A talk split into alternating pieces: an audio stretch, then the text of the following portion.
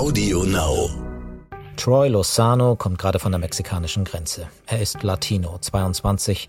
Seine Eltern sind Mexikaner. Er wohnt im Süden von Texas, an der Mauer, die Trump gerade baut oder eher bauen will. The Wall. So viel steht von The Wall noch nicht. Big und Beautiful wollte er sie machen. Trump sagt, 500 Kilometer stehen schon, aber das ist wie immer bei ihm gelogen. Ich bin Jan-Christoph Wichmann, Korrespondent des Stern und dies ist Inside America, der Kampf ums Weiße Haus. America. Time for us, for we the people, to come together. Troy Lozano jedenfalls hat Texas gerade verlassen, auch weil dort ständig patrouilliert wird. Er beschreibt das so. Um, there's a lot of border patrol present. There's a lot of police present. Um, border patrol goes to our schools and they like try to recruit us. Um, I'm not sure if they do that here. Um, we also have presentations like of like customs on what they do, like drug enforcement and everything. Troy erzählt, dass das Heimatschutzministerium sogar an die Schulen kommt, um junge Leute wie ihn zu rekrutieren, auch die Polizei und der Zoll. Überall seien die Truppen unterwegs. Das gefiel ihm nicht besonders. Ihm gefiel auch nicht, dass die Politiker sich nicht um Covid scherten, dass sie die Pandemie nicht ernst nahmen, bis viele in seiner Gemeinschaft das Virus bekamen. Covid ist wieder überall. Mehr als 60.000 Neuinfektionen pro Tag. Amerika steuert gerade auf seine dritte Welle zu. Because we're seeing the way that the adults in our community that we elect to keep our community running are handling it. And some of them are taking a really decent approach, but a lot of them just don't really care. And if people my age see that that the older generation doesn't really care, it's like, why should we care? Troy sagt, wir sehen, dass die Politiker in den wichtigen Positionen die Pandemie gar nicht ernst nahmen. Da denken wir jung, warum sollen wir das ernst nehmen? Die Situation sei sehr ernst. Er kennt viele Leute, die Angehörige verloren haben, Lehrer und Mitschüler. Jetzt ist Troy erstmal weg aus Texas und in Detroit. Da sind wir auch. Detroit. Mexican Town, Detroit, ein Viertel, in dem viele Mexikaner leben, seit Generationen.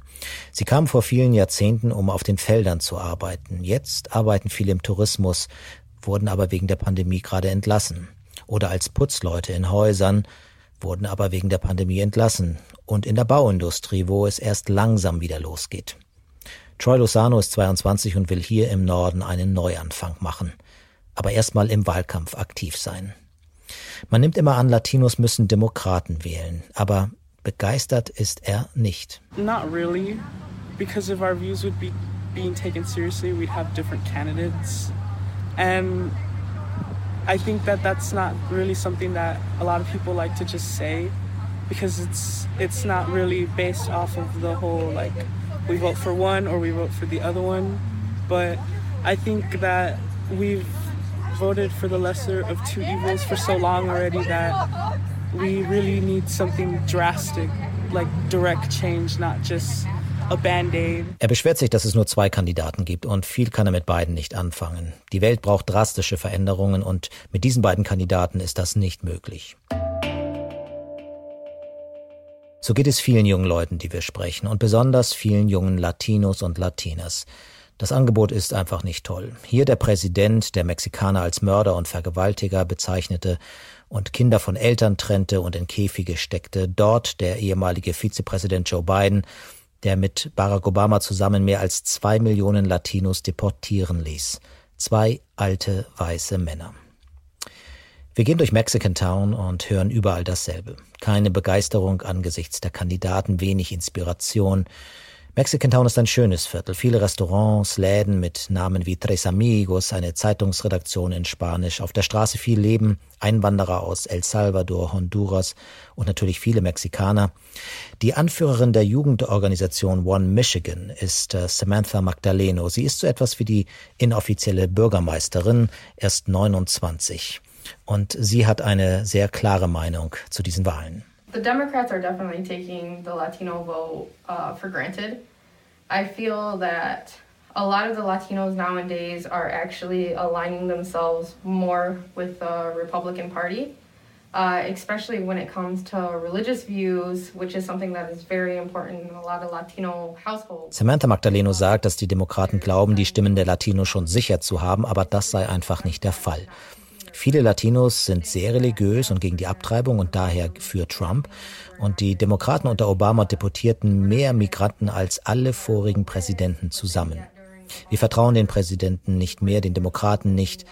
Biden war Obamas Vize, wir vertrauen dir nicht, sagt sie, sehr hart. Die Begeisterung für Biden ist in der Tat sehr verhalten, überhaupt unter jungen Leuten.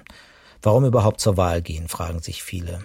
Aber die Alternative ist eben noch schlimmer, findet auch Samantha Magdaleno. When you have Trump in office, that's really pure evil. That is a person that doesn't care about anybody but himself.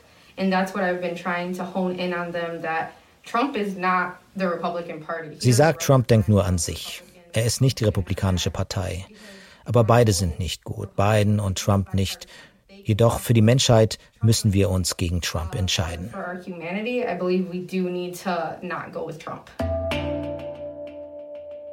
Nicht nur hier in Mexican Town ist der Enthusiasmus gering. Das Thema Klimawandel, das viele Jungwähler so angeht, kommt im Wahlkampf kaum vor.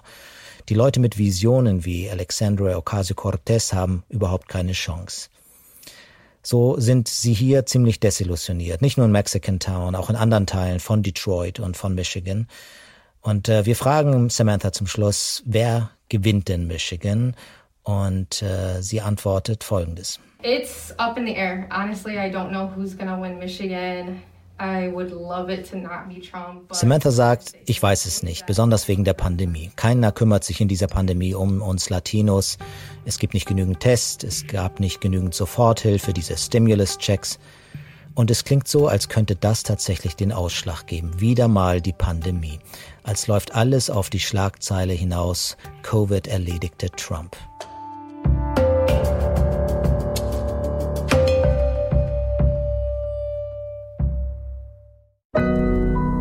Audio Now.